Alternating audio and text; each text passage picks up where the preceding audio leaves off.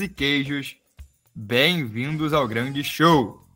Está começando mais um Cheesecast, o podcast do Cheeseheads Brasil. As principais notícias da semana do Green Bay Packers da NFL, além da opinião de melhor qualidade, tudo isso em um só lugar. Para estar diariamente ligado em tudo sobre Packers, siga-nos no Facebook, Instagram e Twitter, arroba CheeseheadsBR. No nosso site, cheeseheads.com.br, você encontra as melhores matérias sobre a maior franquia da NFL, tudo em português. Estamos ao vivo toda terça-feira às 21 horas, horário de Brasília, em nosso canal do YouTube. Então sintam-se todos convidados para participar sempre que puderem. Lembrando que nosso podcast tem conteúdo exclusivo para plataformas de streaming. Então não deixe de nos seguir aqui também e de ligar o sininho para não perder nenhum episódio. Eu sou Maurício Luz e hoje aqui comigo ele, que é conhecido grupos de WhatsApp afora como o Wikipinho, tamanho seu conhecimento sobre Green Bay Packers e futebol americano. Matheus Pinho, boa noite para você. Bom dia, boa tarde, boa noite para quem estiver nos ouvindo. Pois é, né, Maurício? Bom dia, boa tarde, boa noite para todo mundo que está nos ouvindo. Boa noite para você. Te digo uma coisa, meu filho. Não é só nos grupos de WhatsApp, não. Isso acabou tomando uma proporção tão grande e tão hum. bizarra que tem um colega meu que me chama de Wikipinho lá na empresa. Então, né, a gente conseguiu quebrar os limites da internet com esse apelido que, por sinal, eu adoro. Continuem. É, aquela figurinha que fizeram com o meu rosto na logo da Wikipédia é maravilhosa, eu amo ela de paixão, então é isso. bom demais. É isso, né? Tamo aí de novo. E sempre bom a gente poder ter o reconhecimento quando ele se faz presente. É, isso é o apelido mais que merecido. Que bom que tá pegando aí. Daqui a pouco, Brasil afora, conhecendo o Ikipinho, o único. Pinhão, antes da gente entrar aqui nessa pauta principal da semana, vamos às nossas Cheese News, as principais notícias da semana da NFL. Número 1. Um, o running back Alvin Kamara, do New Orleans Saints, foi suspenso pelos três primeiros jogos da temporada por se envolver numa briga em Las Vegas em fevereiro de 2022. Ô, meu caro Maurício Luz, você sabe qual é a distância de Las Vegas a New Orleans? Pra gente ter aí uma dimensão do quanto o Alvin Kamara estava longe do lugar onde ele deveria estar? Cabeça não. Você tem essa informação? São mais de 1.700 milhas, o que convertido para quilômetros a gente está aí, mais precisamente, né, 1.711 milhas, a gente está falando de quase 2.800 quilômetros. O cara tava a 2.800 quilômetros de casa arrumando confusão para ser suspenso. Sinceramente, eu adoro o Camara, sou fã do Alvin Camara, mas, mano, na moral, não dá para defender o cara que consegue a façanha de ser expulso de três jogos por se envolver numa briga quase 3 mil quilômetros de casa.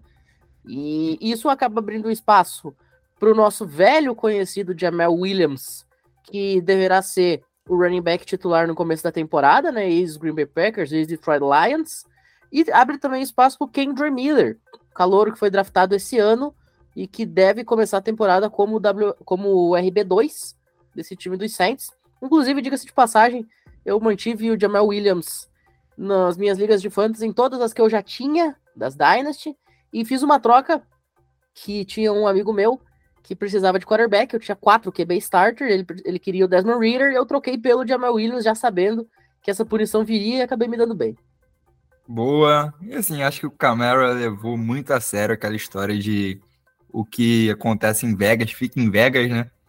E não foi bem assim. Chegou na NFL e pegou essa suspensão aí. É, enfim, Jamal Williams, um grande querido né? como dizem os jovens, um queridíssimo. É, espero que, que, ele tenha um bom desempenho lá em New Orleans, um cara muito agradável e muito bom jogador, né? apesar de características diferentes do Camaro. Vamos lá, número 2. O New Orleans Saints chegou a um acordo de extensão contratual com o defensive end Cam Jordan. Dois anos, 27,5 milhões de dólares. Cara, eu gosto muito do Cam Jordan. Sempre gostei. A gente às vezes não tem a dimensão do quanto é difícil você ser um jogador profissional em alto nível, defensor, com a idade que ele tem, né? De moleque, ele passa bem longe. É um cara aí que, ok, tá com seus 26 anos, mas parece que faz uns 500 que ele joga na NFL. É um negócio simplesmente inacreditável. E acho justíssimo, cara. O tanto que o Cameron Jordan ele muda essa defesa do New Orleans Saints.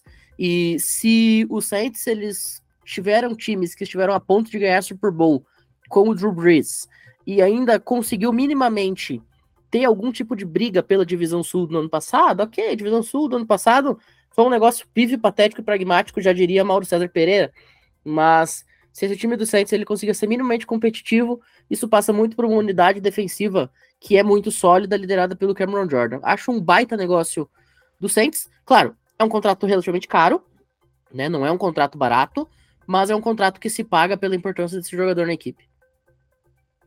É isso, e assim, o Cam Jordan, ele é velho mesmo, ele tem 34, na real. É, mas o. Verdade, o... draftado 2011. Caramba, Isso. eu parei no tempo. Jesus, Não, é. eu parei no tempo. Mas vou te falar que eu também eu, eu fui checar e eu olhei, cara, que 2011 já fazem 12 anos. Matemática deu uma, uma escapulida por um, por um instante, mas fazem 12 anos. É muito tempo. Enfim, Cam Jordan aí com um contrato renovado e merecido, também acho. Número 3. O Cincinnati Bengals estendeu o contrato do linebacker Logan Wilson por mais quatro anos, no valor de 37,25 milhões de dólares. Tudo aquilo que eu falei sobre o Cam Jordan, a gente pode relativizar para o Logan Wilson. Jogador importante? Sim. Linebacker fundamental nessa equipe? Sim. Participou do sucesso dos Bengals nos últimos anos? Sim. Contrato justo? Acho que não. Eu achei um pouco pago demais. Eu achei overpaid. Eu acho que o Cincinnati Bengals poderia ter insultado um pouquinho esse contrato. Eu acho que, por mais que o Logan Wilson seja um pilar nesse time, é muita grana para quatro anos. Não sei se você vai concordar comigo. Eu achei um pouco salgado demais. Cara, assim, eu analiso esse contrato por dois caminhos. Não sei se você vai concordar comigo. O jogador Logan Wilson, eu gosto muito dele, muito mesmo. Eu achei que, por exemplo, no, no Super Bowl contra, contra o Rams, ele foi muito bem, é, mesmo tendo perdido o jogo. É, e, cara, é um jogador que, tipo, como você me falou, é um pilar dessa defesa. Dito isso, ele tem 27 anos. A gente sabe que linebacker começa ali no 28, 29 a dar uma caída de produção. Então, eu acho que para renovar por quatro anos nesse preço é meio complicado. Entendeu? Mas o jogador eu gosto muito.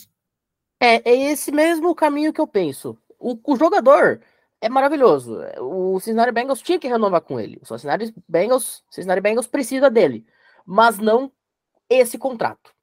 Se você paga, por exemplo, é, me repete, foram quatro anos, 30 e quantos milhões mesmo? 37, né? 37,25. Pois é, quatro anos, 37 milhões. Cara, se faz um contrato assim, três anos, 25, 26 milhões, eu ia achar um contrato maravilhoso. Até mesmo, ah, eu quero dar quatro anos, tá? Quatro anos, 31 milhões? Ah, beleza, passa. Mas, cara, 37 milhões é salgado, viu? Não, é realmente um, um contrato bem pesado aí para o Cincinnati Bengals. A ver como vai se desempenhar Logan Wilson nos próximos quatro anos. Para fechar aqui, número 4, Patrick Mahomes foi eleito o melhor jogador da NFL em votação anual feita pelos próprios jogadores da liga. Pinho, é, primeiramente, concordo, discordo dos jogadores. Assim, eu concordo, assim, né? Acho bem prático, mas essa eleição como um todo também, o que, que você achou? É sempre uma polêmica. Não, você perguntar pros jogadores se o Patrick Mahomes é o melhor jogador da liga, é a mesma coisa que perguntar se os caras bebem água e respiram oxigênio. Não, sério. Perfeito. Sério. Que pergunta mais besta. Na moral, pergunta. É uma pergunta besta perguntar para um jogador da NFL quem é o melhor jogador da NFL hoje. Não tem discussão. Não tem discussão. É o Patrick Mahomes e olha, eu te digo uma coisa. A gente às vezes talvez não note, mas existe um abismo relativamente grande para os próximos. Porque você tem outros quarterbacks que são fantásticos, como o Josh Allen, só que a questão é, nenhum deles consegue fazer o portfólio, o repertório do Mahomes.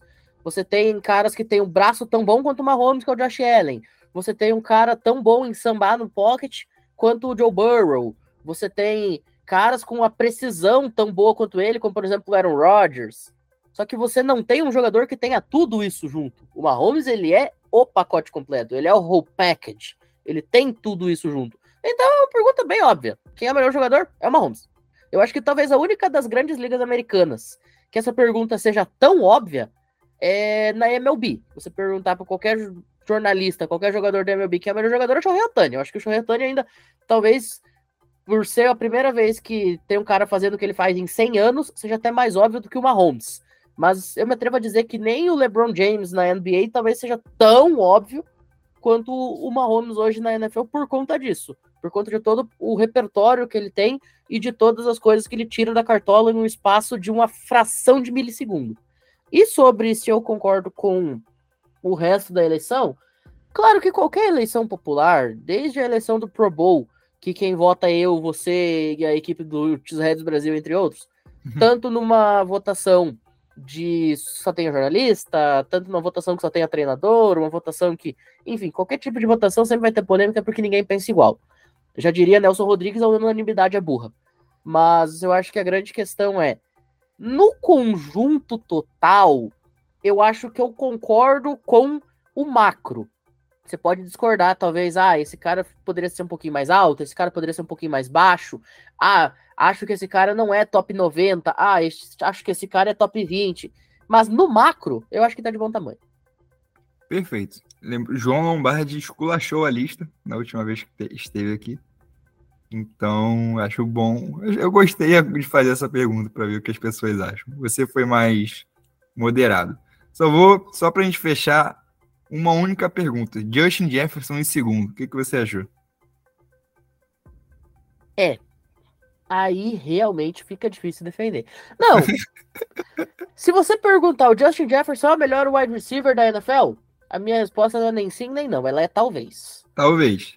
Porque Exatamente. eu consigo entender quem fala ele e eu não discordo, mas eu também consigo entender quem fala que ele não é e não discordo. Então, ele é o melhor wide receiver da NFL? Não sei, talvez. Ele é o segundo melhor jogador da NFL? Poxa, tá de sacanagem. É, não, também, exatamente. Inclusive, talvez esse seja o maior ponto de discussão, né? Sim, pois é. não, Porque achei... o resto da lista passa. O resto da lista passa. Mas pode te falar, eu acho que a NFL Acho não, tenho certeza, assim, já. Depois disso, eu, eu tô, estou cravando. A NFL quer fazer, está fazendo o Josh Jefferson um símbolo da liga. Tanto que ele virou antes, antes disso, né? Acho que é cerca de um mês atrás, o embaixador do flag football no mundo, porque a NFL quer que o flag football seja um esporte olímpico. Então, é óbvio que é dos jogadores, etc mas a associação, a liga como um todo, vê no Justin Jefferson um símbolo do esporte. E eu acho que isso reflete na opinião de todos ali, sabe? É que o Justin Jefferson, eu vou usar um termo que é muito usado pro Santos Futebol Clube aqui no Brasil. Justin Jefferson, ele traz o jeito moleque pra NFL. O que, que é o é, jeito exatamente. moleque? Cara, parece um adolescente em campo. Isso não é demérito nenhum, é um elogio. Ele parecer um adolescente em campo. Não, é divertido, é um cara... né? Exato, ele se diverte, ele coloca todo o coração, toda a alma dele ele coloca no esporte. Isso é muito legal. Isso atrai o público, isso atrai as pessoas, isso traz, né, toda uma, talvez até uma nova geração. A gente sabe que o futebol americano é um dos esportes que mais se expande pelo mundo ano a ano. E quanto mais gente conhecendo Justin Jefferson, vendo ele jogar, né, celebrando lá com o Greedy, fazendo recepções inacreditáveis como aquela que ele teve contra o Buffalo Bills, Aquilo lá, meu irmão, não existe aquela recepção que ele fez. Poxa, não existe. Uhum. E aí você coloca tudo isso no pacote, eu vou usar novamente a expressão. Você coloca isso no macro, você analisa o macro. Todo esse pacote que o Justin Jefferson traz, isso é muito bacana. E vamos lembrar, cara, Justin Jefferson, ele é conhecido por uma coisa que até dentro da cultura pop tá se, alastrando muito. Claro que o Jamoran é o cara que mais espalha o greedy pelo mundo porque joga um esporte que é muito mais conhecido que a NBA. Mas o Jamoran começou a fazer por causa do Justin Jefferson. Sim. Então, de certa forma, o Justin Jefferson ele tá inspirando a própria cultura pop mundial. Um negócio inacreditável. Um jogador de NFL tá inspirando um movimento jovem aí que vem se alastrando pelo planeta. É, pois é. Não, assim, Justin Jefferson realmente é um cara muito divertido e, tipo, o que eu falei não foi nem julgando ele ou julgando a NFL. Mas foi só pensando nesse sentido, e assim, ele merece realmente ser um dos símbolos da liga. Isso aí é sem dúvida nenhuma. É... Mas não sei se isso pode ter influenciado a rapaziada aí a gostar mais dele ou menos dele. Mas enfim. E vamos, deixar, e vamos deixar um registro ah. sempre relembrando que o Packers tentou subir no draft para pegar ele, não Sim. conseguimos, e aí o Vikings fez essa é, como é que eu posso colocar isso num termo que não seja chulo? Fez essa desfeita pro Green Bay Packers. É, e o Green Bay Packers selecionou Jordan Love com a escolha que selecionaria Justin Jefferson. Precisa lembrar dessas coisas. Olha, ó, não. Esse ano é positividade. Vamos, vamos com essa cabeça. Mas enfim, Fechando então agora nossas Cheese News e vamos direto ao que interessa. A pauta da semana é o que esperar da pré-temporada do Green Bay Packers. Produção, solta a vinheta!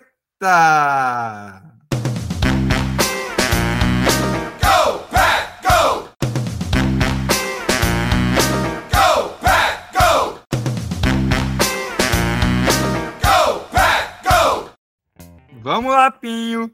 Essa semana começa a pré-temporada para o Packers. O jogo contra o Cincinnati Bengals será na sexta-feira, dia 11, né? E as equipes, inclusive, estão treinando em conjunto antes da partida. Será o primeiro de três confrontos, já que o Green Bay Packers ainda enfrenta o New England Patriots e o Seattle Seahawks. Vamos falar um pouco sobre o que esperar né, dessa pré-temporada, começando com o principal, Pim. Jordan Love entra em campo em algum momento desses três jogos? Não deveria. Eu não posso cravar se vai ou se não vai, porque, como eu falei ontem na Discast Live com o João Carlos, eu não posso cravar nada porque eu não estou em Green Bay nesse momento, no Don Hudson Center, conversando com o Matt LaFleur. Então, tudo que a gente fala aqui é conjectura, né? Mas não deveria. Sinceramente, não deveria. A gente tem dois quarterbacks reservas. Um com seis anos de college football em Power 5. Horrível, horrível, horroroso, péssimo, patético, mas experiente, né? Para um jogo de pré-temporada deve se conseguir segurar o rojão. E você tem o Alex McGill, que três meses atrás estava sendo MVP da USFL. O que isso significa? Nada. Mas você tem dois quarterbacks para você colocar ali. Até porque você vai ter uma disputa para ver quem vai ser o QB2 também nesse sentido. Então eu acredito que Packers não deveria colocar o Jordan Love. Até porque, eu vou falar isso bem baixinho, se o Jordan Love machucar, nossa temporada terminou no exato momento que ele se machucar. Não que a gente tenha uma temporada. Eu volto a dizer, a, minha expectativa para o Green Bay Packers esse ano, se nós fizer sete vitórias, meu amigo, é rojão, é festa na praça pública da cidade, mas se o Jordan Love se machucar, a gente tem totais condições de fazer uma coisa que a gente não faz desde 1957. Já que você fez aquela trivia com a Bea Adami hum. e o Hugo, você sabe qual foi essa coisa que o Packers não faz desde 1957? Assim, eu não sei de cabeça, mas eu tenho um palpite. Primeira escolha do draft. É. Perfeito. Desde 1957 o Packers não tem a pick one overall. E se o Jordan Love chega a se machucar num jogo de pré-temporada, irmão, a gente entra como candidato, olha, forte, vai ser difícil tirar essa pick one da gente. Pois é, não.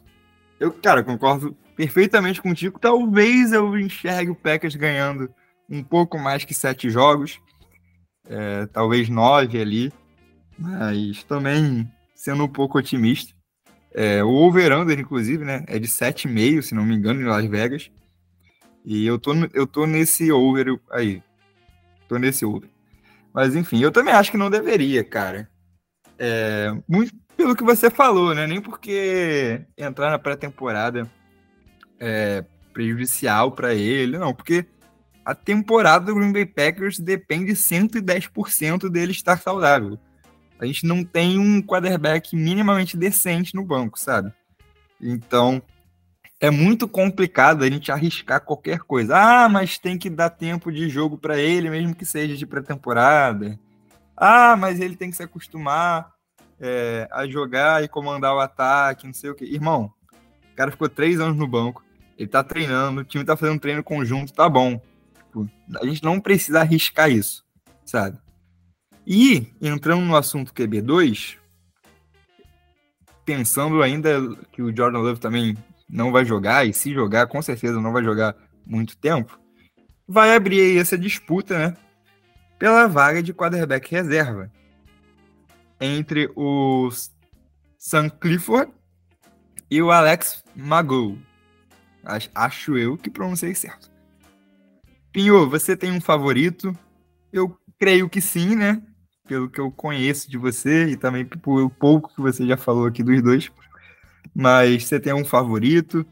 É, você acha que, é o, que alguém vai se destacar e ganhar posição nessa pré-temporada ou você acha que a comissão já tem algo já decidido antes mesmo desses três jogos? Eu acho que já tá meio definido que vai ser o Sean Clifford. Porque o Alex Magoo, a gente tem que considerar um, alguns detalhes. Eu até citei isso na live.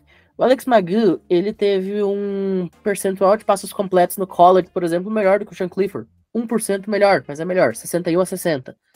Só que, aliás, os dois jogaram na Power 5, isso conta muito, né? O Alex Magoo, salvo engano, veio de Washington e o Sean Clifford eu tenho certeza que jogou em Penn State. Só que o Sean Clifford ele é um cara que ele sai um pouquinho mais refinado do que o Alex Magoo. O Sean Clifford, o problema dele é que ele é ruim. Sabe? O Sean Clifford, o problema dele é que ele é bagre. Só esse, só esse problema. É, o problema dele é só esse. Ele é bagre. Porque ele teve todas as oportunidades do planeta de se especializar. Cara, quarterback de college football geralmente fica três anos, quatro ali, se quiser fazer o senior year, ou o cara talvez não for redshirt, enfim. Ele pode, geralmente ele fica de três a quatro anos. Sean Clifford, ele não ficou três, quatro, ele ficou seis. Irmão, ele ficou seis anos. Aparecendo teve... eu na faculdade. Não, é, o Sean Clifford, ele foi redshirt, uh, redshirt freshman, o que é normal, a maioria das escolas da Power 5 fazem isso, colocar um novo recruta como redshirt freshman, especialmente quarterback, então, né, não é demérito nenhum dele, vamos deixar isso bem claro. Não tô julgando ele por ser redshirt freshman, gente, todo mundo faz isso. Que é, o que é redshirt freshman pra galera que não entende? É, redshirt é quando o jogador ele fica um ano só estudando e treinando com a equipe, mas ele não entra em campo. Isso conserva um ano de elegibilidade. A NCAA ela permite que o jogador tenha quatro anos de jogo. E quando você é redshirt freshman, você ganha um ano extra de elegibilidade porque o primeiro não conta, você só estuda, tá? Resumo aqui do termo é isso aí. Mas enfim. Perfeito. Momento o... College Cash, né? Momento Wikipinho também. Mas Perfeito. enfim, o, o Sean Clifford ele foi redshirt freshman. E aí ele assume a titularidade na sequência. E em 2020 aconteceu uma coisa no mundo, não sei se vocês estão sabendo, mas teve uma pandemia, né? E Lembra. é grande momento que eu gostaria de ter esquecido que aconteceu no planeta. Mas durante a pandemia, todos os jogadores que decidiram atuar no college football também ganharam um ano extra de elegibilidade, porque todos eles tinham a opção de jogar ou não. Jogadores que não quisessem participar não eram obrigados. Eles poderiam continuar frequentando a faculdade, estudando normalmente, mas eles não eram obrigados a estarem em campo, seja treinando, jogando ou ambas anteriores. Então, por conta disso, o Sean Clifford ele ficou seis anos no ensino médio. No, desculpa, ele ficou seis anos na faculdade e cinco anos desse como titular em Penn State. Mano, o Penn State é um time que geralmente figura entre o top 20 e top 25 do país. Você tem um quarterback que fica cinco anos como titular desse time e tem 60% de passes completos, que é draftado na quinta rodada e é considerado reach na quinta rodada, tá? É considerado reach tão baixo assim. Eu, inclusive, sincero e honestamente, eu não draftaria o Sean Clifford se eu fosse o General Manager, nem que fosse com Mr. Relevant. Então, sinceramente, não tem como ver o Sean Clifford jogar. Eu vi ele jogar inúmeras vezes, narrei pelo menos três jogos dele, cada vez dava vontade de espremer bergamota no olho para ser bem gaúcho. Dito ai, isso, ai. Mas, dito mas, então, isso, por, por que, que você acha que ele tá saindo na frente? Porque assim, o Alex Magu é um cara que obviamente, foi na USFL, etc. Mas é um cara que vem de boas atuações e ele foi MVP, assim, por muito. Não, não tinha nem dúvida que ele seria o MVP, ele foi disparado o melhor jogador do USFL. Aí é que vem o meu ponto. Hum. A questão é que o Sean Clifford, apesar de ser horrível ele não jogou pior do que o Alex Magu no nível universitário. O Alex Magu, inclusive, se não me engano, ele chegou a ser tipo top 8 do Heisman Trophy um ano, mas isso foi mais é, fora da curva do que a curva normal dele. Então, eu acho que no conjunto da obra, os dois jogadores universitário, né, no universitário, eles jogaram mais ou menos a mesma coisa. E pesa ao Sean Clifford que ele teve mais tempo no college football, jogou num time melhor e teve mais resultado no college football. Ele conseguia levar seu time frequentemente. Todos os anos ele levou o time para Bowl Season. Né? Muitos desses anos ele jogou é, bowls de, de, ano novo, né? Os New Year Six, que são os seis bowls mais relevantes. Inclusive, vários desses ele ganhou. Ele ganhou ano passado contra Utah. Ele ganhou em 2020, se não me falha a memória, contra Memphis, uh, Memphis Tigers, o Cotton Bowl, enfim. Penn State é um time que tem resultados melhores. Sean Clifford teve resultados melhores do que o Magoo. E o Magoo, ele passa pelo Seattle Seahawks numa atuação relâmpago e, salvo engano, ele chegou a ser dispensado no final do training camp. Ele nem fez roster.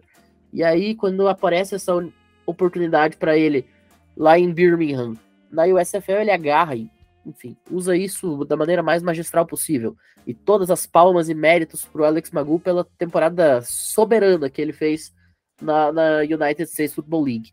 Mas quando você coloca os dois jogadores na mesma balança, sabe?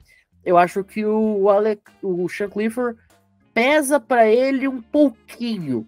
Mas assim, é como se você tivesse pesando duas latas cheias de moeda e uma delas tem duas moedas mais de um real. Na prática não muda quase nada. A balança praticamente fica naquele pêndulo ali. Ela sobe, desce, sobe, desce, sobe, desce. Eu acho que essa disputa ela é mais equilibrada, talvez, do que as pessoas pensem, pelo nome dos jogadores.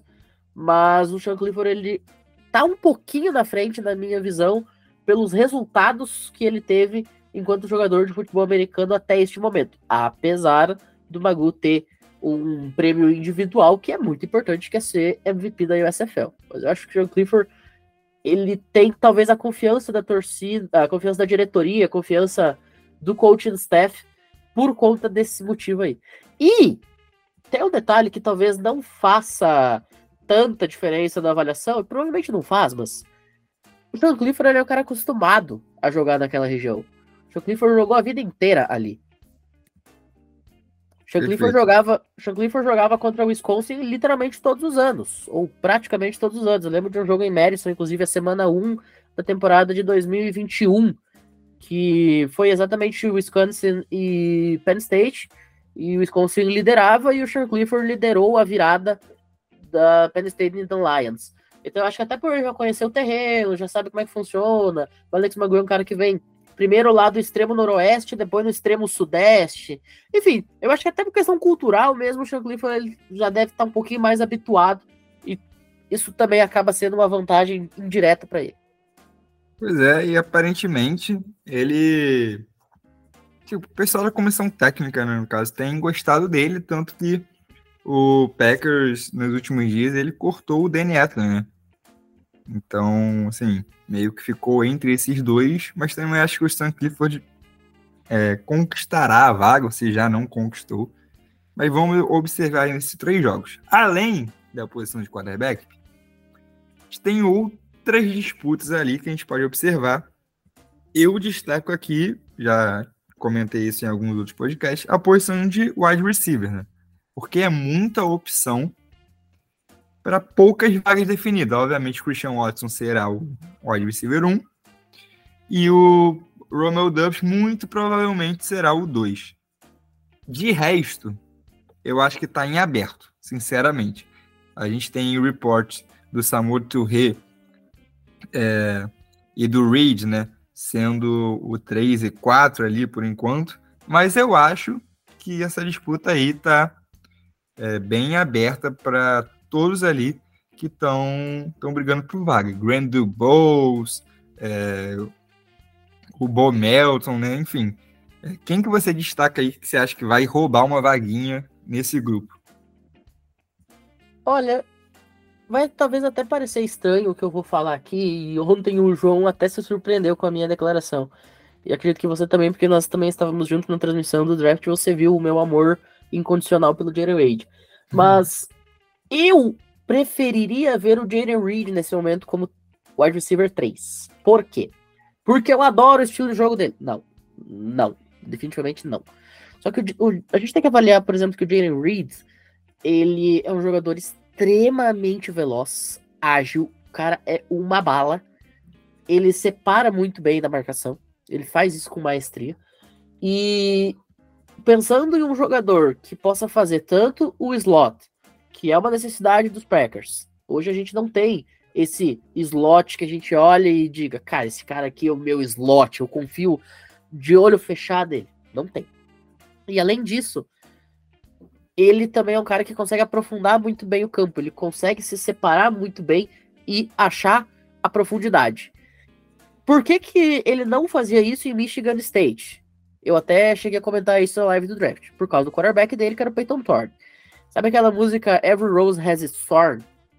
Que é uma música famosíssima de rock dos anos 80? Eu sempre digo que Thorn em inglês é espinho, né? Pois é, o espinho do, do Jerry Reed era o Peyton Thorne. O Peyton Thorne era um espinho na torcida de Michigan State. O cara não sabe fazer nada com a bola. Então ele foi muito prejudicado pelo seu quarterback ser um tonto.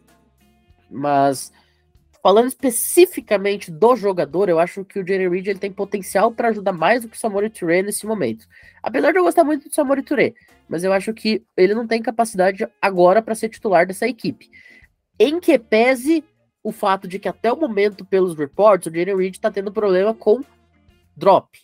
Aí é uma outra situação completamente atípica. Mas a gente teve uma época que tinha um tal de Dropante Adams.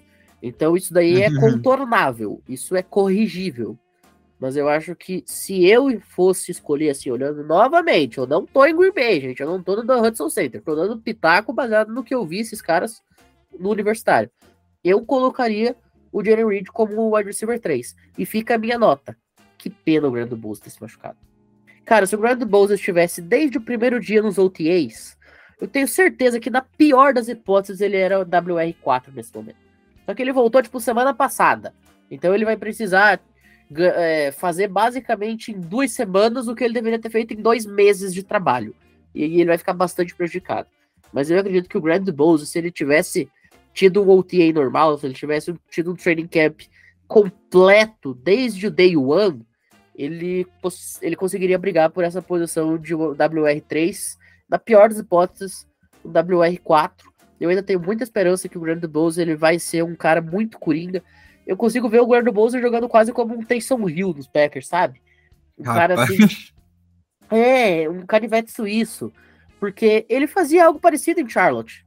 Ele corria é, com a bola, ele recebia mas... bola, ele fazia jet sweep, ele fazia flip flicker, ele fazia a recepção contestada, ele fazia a recepção aberta. O cara era o. Tipo assim, só tinha ele naquele time.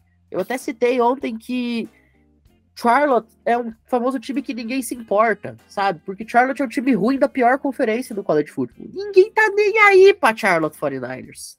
E o Grande Bose conseguiu se destacar a ponto de ser draftado e de eu estar aqui há quatro minutos rasgando elogio para ele.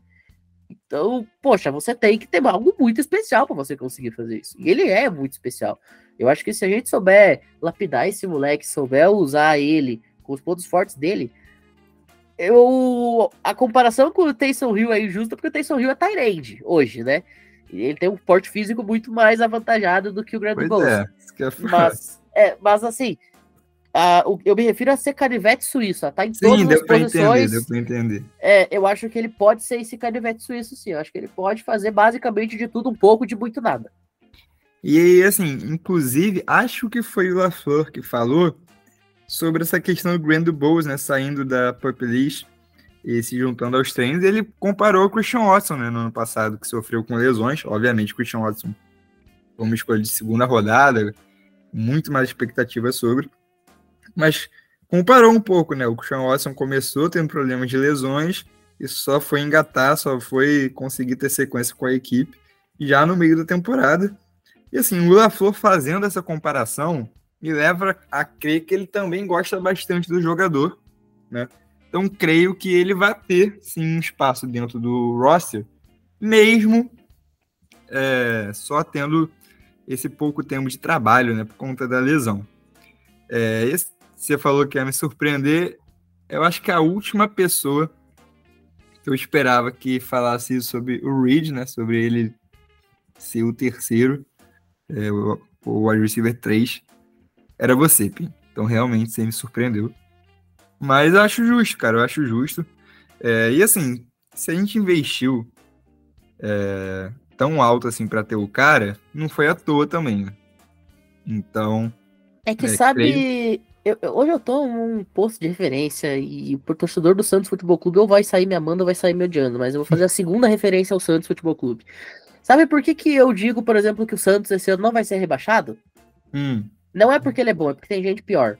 Por que, que eu acho que o Jalen Reed deveria ser WR3? Não é porque ele é fantástico, é porque os outros não são tão bons quanto. Os outros são piores do que ele. Tipo assim, então, ele é o menos ele... pior dentre os piores. E como eu falei, aí ele ainda é beneficiado por um Grand Bowls que começa o seu training camp já com o bonde andando e vai ser muito difícil ele conseguir sentar na janelinha. Ele é beneficiado por um Samuel Touré, que foi um cara escolhido na sétima rodada do ano passado que não teve basicamente zero carga de trabalho até esse momento. Ele é beneficiado por um Dontavius Wicks. O Dontavius Wicks que até agora não conseguiu provar muita coisa, também ainda tá devendo. Você tem o Malik Riff que tá fazendo um training camp fantástico, mas gente, é o Malik Riff.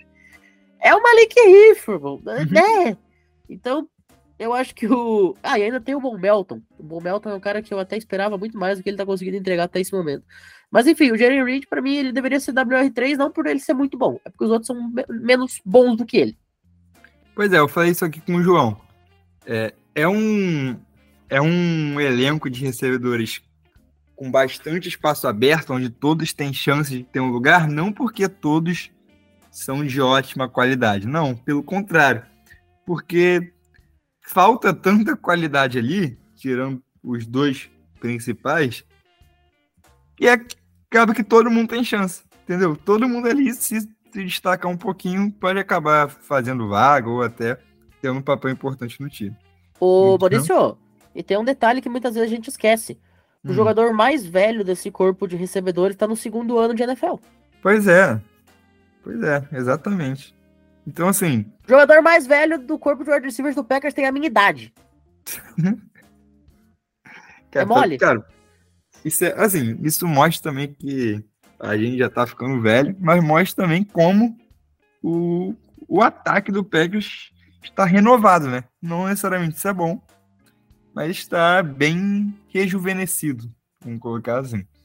É aquela famosa faca de dois gumes. Se o Christian Watson virar uma super estrela que a gente espera, se o Romil Dobbs continuar nessa produção acima das nossas expectativas que ele teve no passado. Não quero que ele seja o novo é, Jerry. Rice, tá? Eu não, que, eu não tô aqui cobrando que ele vai ser o novo Reddy Moss. Não. Se ele tiver a produção Ramil Dobbs 2022. Só que, claro, num processo sempre de evolução, se esses dois caras continuarem no bom caminho deles, e a gente tiver um Jalen Reed evoluindo, você tiver aí um Grand Bowser chegando até o patamar que eu consigo ver ele, o Packers tem um wide receiver para 10 anos, porque você vai renovar com esses caras por duas batatas, uma tubaína.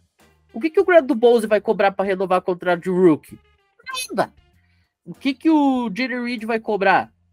Um preço de um Big Mac. Big Mac. Não, e então, é isso que a gente pode pagar também, né? Então. Também. É bom, também. É bom que eles cobrem isso mesmo. O único, na verdade, que talvez tenha potencial para receber uma extensão gorda pensando na frente é o Christian Watson. O resto é um jogador ok. E isso é muito bom para a saúde financeira do time. Pois é, exatamente. São os dois lados da moeda, né? E Pinho, para fechar, vou pedir é, para você dá mais algum destaque de outra posição, outra disputa de posição, né? Que vem na sua cabeça. Eu já puxei do quarterback do wide receiver, então sinta-se à vontade para destacar alguma outra é, disputa aí nesse elenco que a gente vai observar bastante. Algum jogador, né, também que é bom a gente ficar de olho para os três jogos aí da pré-temporada. Pensando em pré-temporada especificamente, cara, talvez o grande ponto dessa discussão, e talvez seja a posição que mais esteja em disputa hoje no elenco, é Josh Myers versus Josh Nyman. Pô, mas eles não são da mesma posição. Calma que eu vou explicar. O que que acontece? Bakhtiari vai ser titular de left tackle. Alguém tem alguma dúvida? Se tiver, por favor, procure o psiquiatra mais próximo. No left guard, Elton Jenkins vai ser titular. Alguém tem alguma dúvida? Mesmo argumento. Procure o psiquiatra mais próximo. O Zecton é titular indiscutível desse time hoje. Por quê? Dois pontos. Primeiro, ele é maravilhoso. Ele é um right tackle fenomenal. E ele ainda é versátil. Ele pode jogar de right tackle, ele pode jogar até de guard se for preciso, bem improvisado. E ele também já teve muito snap em Wake Forest de Deacons como center. Então o Zecton é titular desse time. Ponto. Ou seja, na linha ofensiva você tem três titulares absolutos. Red guard, cara, é John Runyon ou Rice Newman. É, o, se ficar o bicho pega, se correr o bicho come. Não tem muito o que fazer. Ah, não, eu... não, calma aí. Eu, mas eu vou te interromper. O, o, o John Running comparado ao Ross Newman é o Pelé dos guardas. Tipo, o Ross Newman é horroroso. Então... É, eu ia completar dizendo que o John Running vai ser o titular porque não, sim. Porque o, o, Royce Newman não tem como, pô, não tem como. Mas é o mesmo cenário que eu acabei de falar do Jerry Reed. Por que, que o John Running vai ser o Red Guard titular? Porque ele é bom? Não, porque o outro é pior. Então você tem quatro jogadores da linha ofensiva, dos cinco possíveis, você tem quatro já determinados. Ponto. Esses quatro vão ser titulares. A não ser que o Bakhtiari sinta de novo, a não ser que o Elton Jenkins tenha uma lesão, enfim. Esses quatro são titulares do papel. A discussão que sobra é: Josh Myers vai ser o center e com isso Zecton vai ser o right tackle? Ou Josh Myers vai ser sacado, o Zecton vira center e o Josh Neisman vira right tackle. Isso só vai ser respondido na Precision. O Zecton ele vai ser o fiel da balança da posição de OL. Aquilo que os outros renderem vai fazer. Vai ser a definição de onde ele vai jogar. é um negócio bizarro. Mas isso mostra também a, o quanto esse, esse jogador é espetacular. Porque o cara simplesmente ele consegue jogar em 3 das 5 posições. O cara joga em 60% das posições disponíveis para ele. Cara, tá bom, o cara joga em 60% das posições que ele poderia jogar. E faz 60% é das posições com maestria. Faz muito bem. Aqui ele faz pior, ele seria titular indiscutível e absoluto. Ah, mas então será que não dá para colocar o Zector de right guard, colocar o Myers e o Naisman? aí já é operar demais. Dá. Dá. Mas é operar demais. Aí também a gente estaria dando uma de professor Pardal um pouquinho de forma demasiada, porque das três posições aqui ele vai pior é exatamente como o right guard. Então acho que também a gente quer extrair o melhor possível de um jogador que está no seu segundo ano, deixa ele fazer o que ele sabe fazer, né? Não, não inventa moda. Então deixa ele ali quietinho, ou como center, ou como right tackle. Mas enfim, essa precisão ela vai definir isso. Josh Myers vai ser o titular fazendo a formação do snap, ou o Josh Nijman vai para right tackle e o Zecton vira center. Acho que talvez essa seja. Esse é o grande ponto da, de discussão da temporada mesmo. Qual é que é o time que vai entrar em campo contra o Chicago Bears na primeira semana? O resto tá tudo definido. A única coisa que falta discutir é isso aí. Cara, mas eu vou te falar. Não sei se você tem uma preferência, inclusive depois você pode até comentar. Mas eu, pessoalmente, eu não desgosto tanto, vamos colocar assim, do Myers, cara. Eu acho que no jogo terrestre, né, ele vai muito bem. Assim, com o passe eu já acho meio complicado, né? Aí eu já não vou defender tanto. Mas eu, eu acho ele um ótimo jogador. É, abrindo espaço para corrida. Ele bloqueia muito bem no segundo nível. E assim, creio eu que o Packers vai depender muito do jogo corrido esse ano. Então, eu, pessoalmente, preferiria ver o Josh Myers. Sobre o Zach Tom, sim, assino embaixo que você falou. Mas, se, assim, se fosse para escolher uma dessas opções, eu manteria o Myers de centro e o Zach Tom de, de right tackle. Tô contigo. Josh Myers, para quem não sabe, quando ele atuava lá em Ohio State, eu até citei isso ontem, mas sempre é bom deixar isso registrado. Josh, o, o Josh Myers, ele estava num estilo de um time que é um dos três times mais profissionais do college football. Quando eu digo profissional, não é que os caras são pagos, gente. Não, eles não recebem salário para jogar.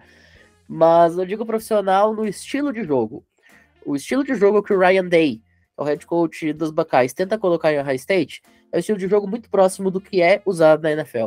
E isso consiste em você ter um jogo terrestre muito forte, com o Trevelyan Henderson, que para mim é top 3 running backs hoje do país, com o Master Teague, saiu de lá o.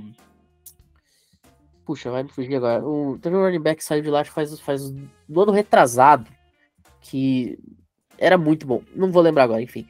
Mas o, o High State é um time que nos últimos 4, 5 anos sempre teve três ou no mínimo dois running backs absolutamente excepcionais. E isso vem já desde muito tempo. Em Ohio State em 2014, por exemplo, quando foi campeão nacional, você tinha o Ezekiel Elliott correndo como se não houvesse amanhã. É, você tem o Mian Williams também, você tinha esquecido de falar do Mian Williams hoje. É, faz parte desse trifecta. Cara, até isso explica muito o porquê do Josh Myers ser tão bom no jogo terrestre. Né? É um time que tem running backs nível profissional mesmo, nível NFL, jogando como universitários. Mas você não apoia-se somente nisso. Não é como se o High State fosse o Wisconsin, que larga a bola na mão do Braylon Allen 30 vezes por jogo. Não, o High State tem um ataque muito poderoso de forma aérea. Vamos lembrar, esse ano, por exemplo, o Jackson Smith Indigba, draftado na primeira rodada, ano que vem, Marvin Harrison Jr. já é um jogador de primeira rodada. A não ser que o cara quebre a perna, ele vai ser um jogador de primeira rodada. Aí você volta dois anos atrás, você tinha Chris Olave, você tinha Garrett Wilson. Aí você começa a voltar em outros anos, tantos e tantos jogadores que saíram de Ohio State de forma avassaladora na posição de wide receiver. E como quarterbacks também, você sempre teve quarterbacks muito bons. Tudo bem, quarterbacks de Ohio State geralmente não funcionam na NFL. Isso não dá, às vezes, a dimensão pra galera.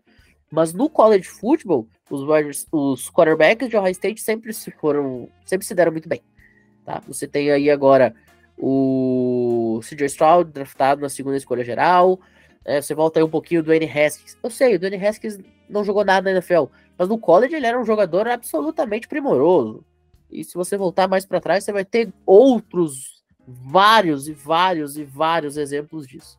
Então, para fechar o meu ponto, o High State tem um estilo de ataque profissional num sistema universitário. Isso fazia com que o Josh Myers ele já chegasse na NFL praticamente pronto para lidar com esse detalhe específico do playbook. Ele é um jogador que já chegou entendendo o que ele tinha que fazer no jogo terrestre, entendendo o que ele tinha que fazer no jogo aéreo, entendendo o que ele tinha que fazer no RPO, entendendo o que ele tinha que fazer em cada mísero sistema de jogo. O problema é que ele não encaixou. Aí é outro ponto. Mas ele sabe fazer isso. Então, eu prefiro sim ter o Josh Myers por conta disso. O Zecton, ele é um center muito bom? Sim. Só que ele não é center de origem. E ele jogava em uma Wake Forest, que é um time praticamente só passa bola. Você não tem um jogo terrestre forte em Wake Forest, via de regra. É um time com recebedores sempre muito bons. Então eu acho que o Zecton talvez ele fosse sofrer um pouquinho nesse sentido, de interpretação mesmo quando a bola tá em jogo, sabe? Do que fazer no pós-snap. Porque você saber a teoria é uma coisa. Agora, a memória muscular é muito importante. E o Josh Myers ele tem essa memória muscular desde o tempo que ele estava na universidade. Então, dito isso, o Josh Myers é o meu favorito hoje. Mas claro, se chegar na temporada e flopar, nada impede de que a gente tenha uma mudança.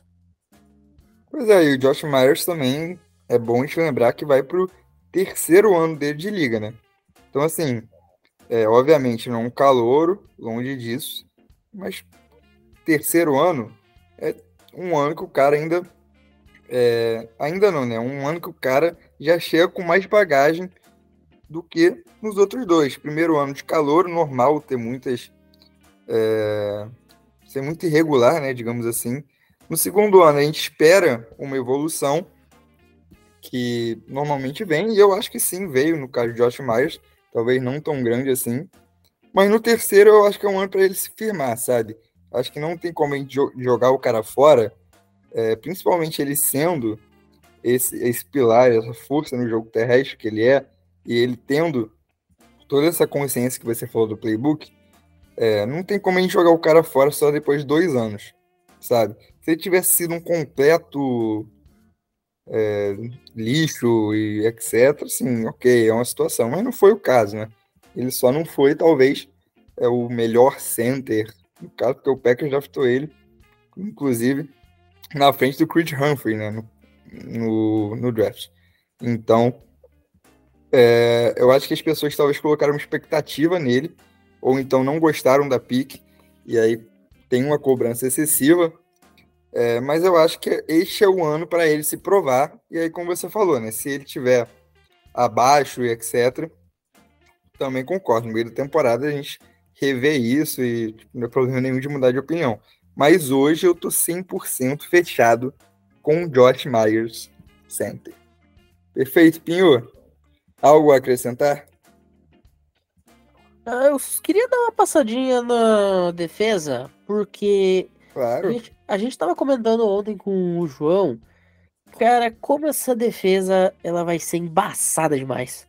Porque hoje você tem entre os titulares, em tese, o Devontae Wyatt e o Kenny Clark como defensive tackles. Kenny Clark deixa de ser o nose tackle, que era uma função que geralmente ele era escalado para fazer. E hoje você tem, em tese, o TJ Slayton nessa posição. Vamos por partes. Perfeito, não tem o que mudar. Eu não sou o maior fã vivo do TJ Slayton, mas entendo que concorrendo com o Jonathan Ford, a vaga é dele. Então, segue o baile. E aí você tem como o reserva imediato o Carl Brooks, que está sendo extremamente elogiado pela comissão técnica. Novamente, não sou o maior fã vivo do Carl Brooks, mas entendo que ele realmente está num processo de evolução muito interessante. E você tem um cara, esse sim, que eu sou fã declarado, que é o Kobe Uren, fazendo também essa função caso seja necessário. Que eu falei na live do draft.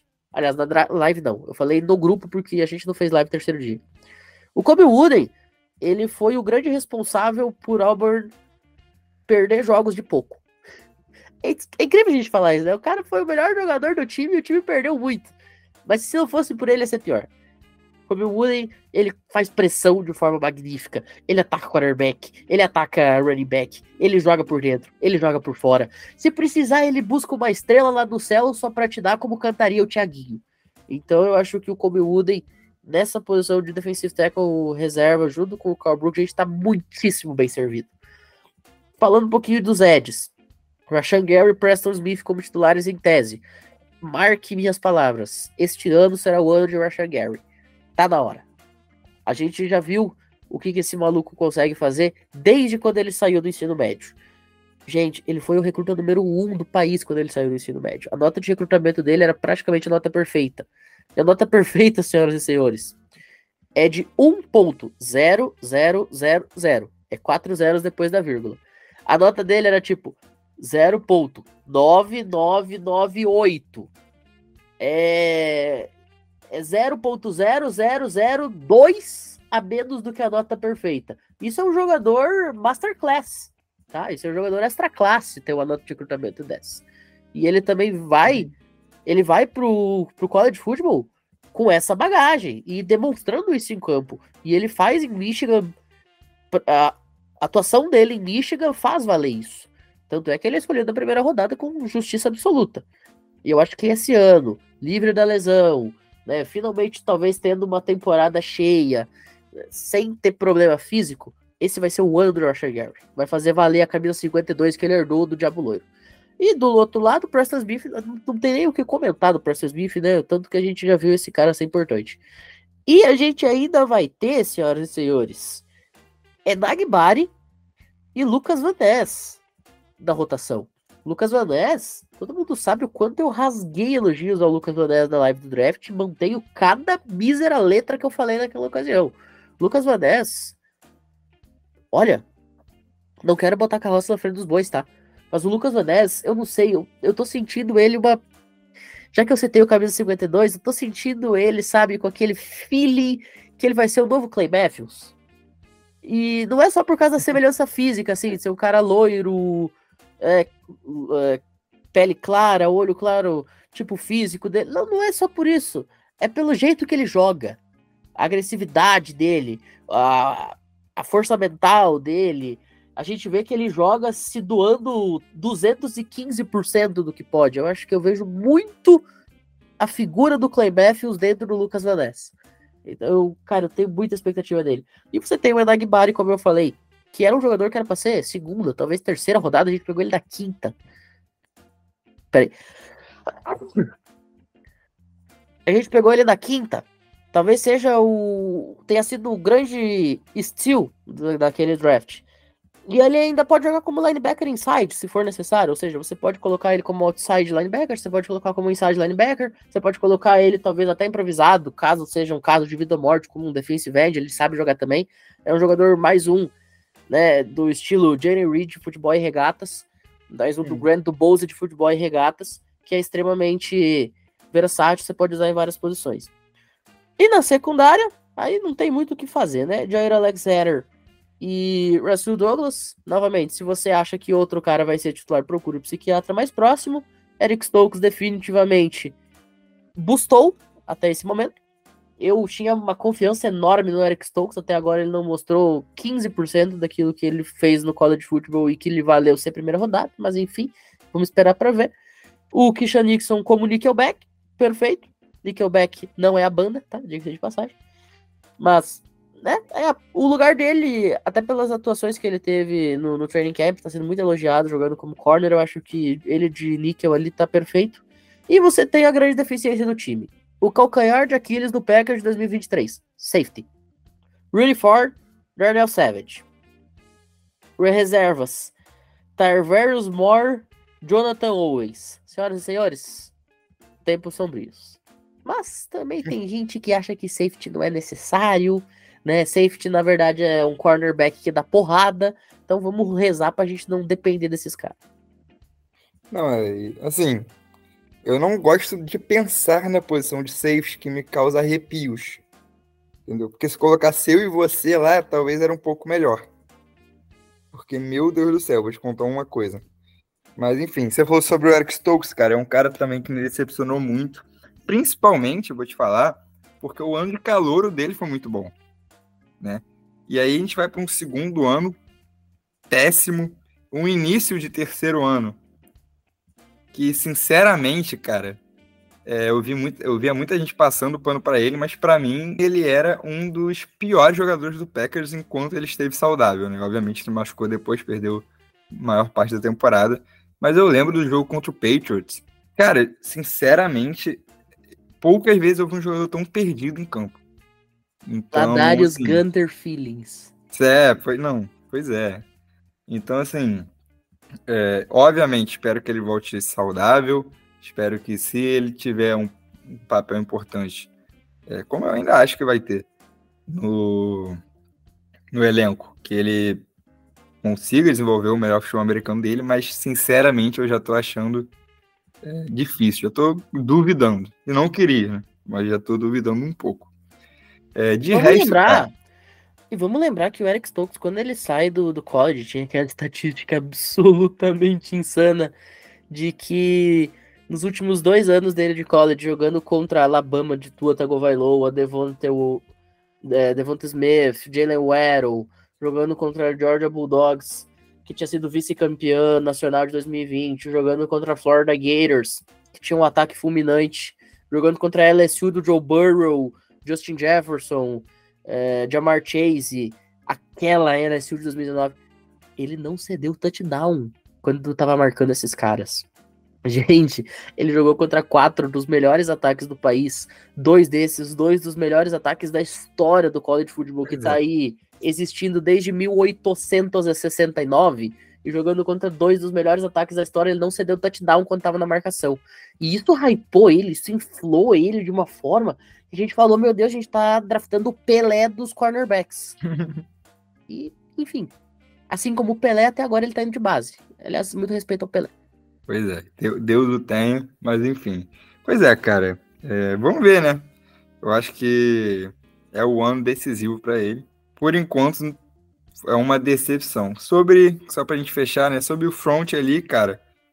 É, já falamos disso na live, né? Que a gente fez, eu e você. Acho que faz duas semanas, se não me engano. Mas enfim. É, cara, é um grupo extremamente qualificado, né? Como você falou. É um grupo que tem é, quatro excelentes opções, pra gente colocar assim. E falando um pouco né, sobre a pré-temporada, os jogadores que devem estar em campo. Provavelmente o Lucas Vanessa vai jogar, é, o Enego Bari com certeza vai jogar. Então, tô ansioso para ver esses caras. E, enfim, agora é torcer. Pré-temporada a gente vai estar ligado, né? Vai ter coisa boa também chegando no Cheeseheads. Então, fiquem de olho. Pinho, desse recado aí final, cara. Tamo junto. Muito obrigado aí pela participação hoje. É, o meu recado final vai ser a mesma frase que eu usei para encerrar minha participação ontem à noite. Senhoras e senhores, aproveitem muito esse dia 10, que é o, o dia que o episódio está indo ao ar, porque a partir do dia 11 o Packers começa a sua jornada negativa. Então aproveitem muito a quinta-feira, dia 10, que é o último dia do ano em que nós não estaremos com uma campanha negativa né, até a chegada da NFL de 2024 em agosto do ano que vem. Não, não vou ser tão apocalíptico assim, mas se preparem. Tempos sombrios estão vindo e eu não estou falando de sombrio no nível Thor 2, porque aquilo era um sombrio bem colorido. Mas com todo respeito, se o ano do Packers for do nível de Thor 2, realmente eu fico preocupado. Apenas isso que eu vou falar. Mas enfim, valeu, Pinho. E muito obrigado também a você que ficou até aqui com a gente mais um episódio do nosso Cheesecast. Ativa o sininho. Até semana que vem e go pack go!